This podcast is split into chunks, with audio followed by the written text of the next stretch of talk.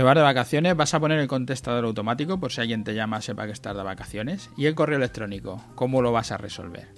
Hoy nos encontramos en nuestro programa 327, configurar autorrespondedor para las vacaciones. Así le hemos titulado.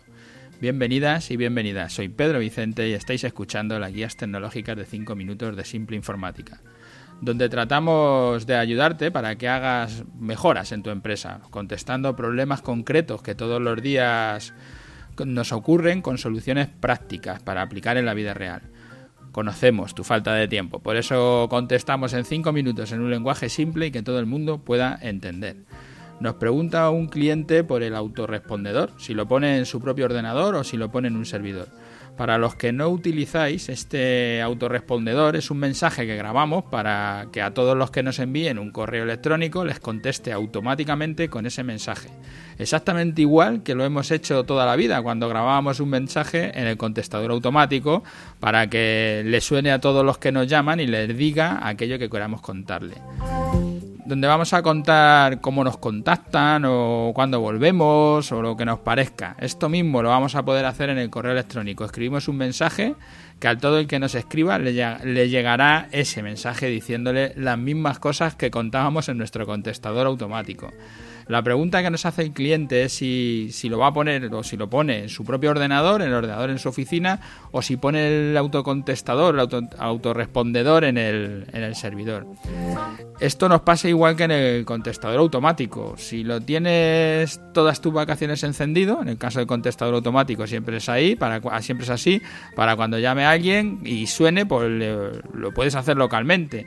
Si vas a dejar el ordenador encendido todo el tiempo que estés de vacaciones, Puedes configurar el autorrespondedor en tu equipo y que conteste a los correos que te llegan.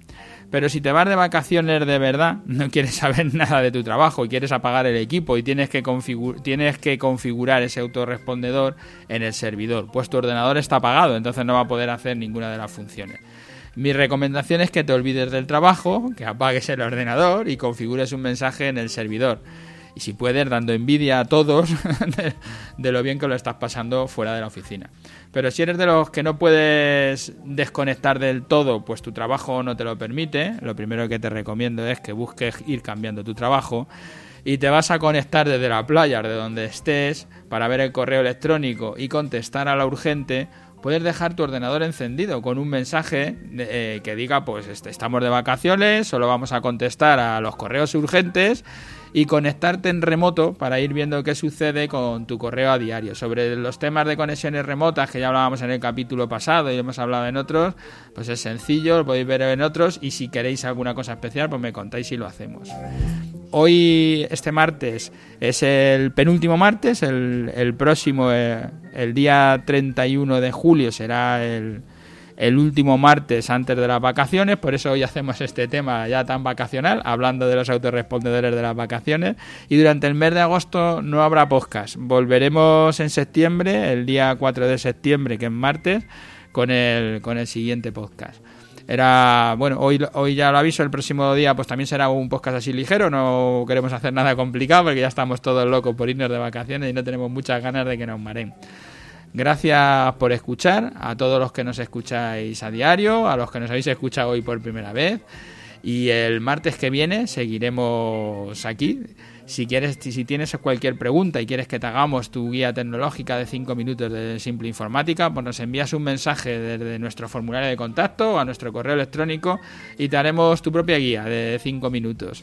Y gracias a los que pasáis por las plataformas, tanto por iTunes como por Ivo, por dejarnos allí vuestras valoraciones, vuestro me gusta, porque eso nos hace crecer, nos hace que se nos vea más y que más gente nos contacte y que las preguntas que respondemos pues sean más, más clásicas o sean más mayoritarias, más, más para más gente.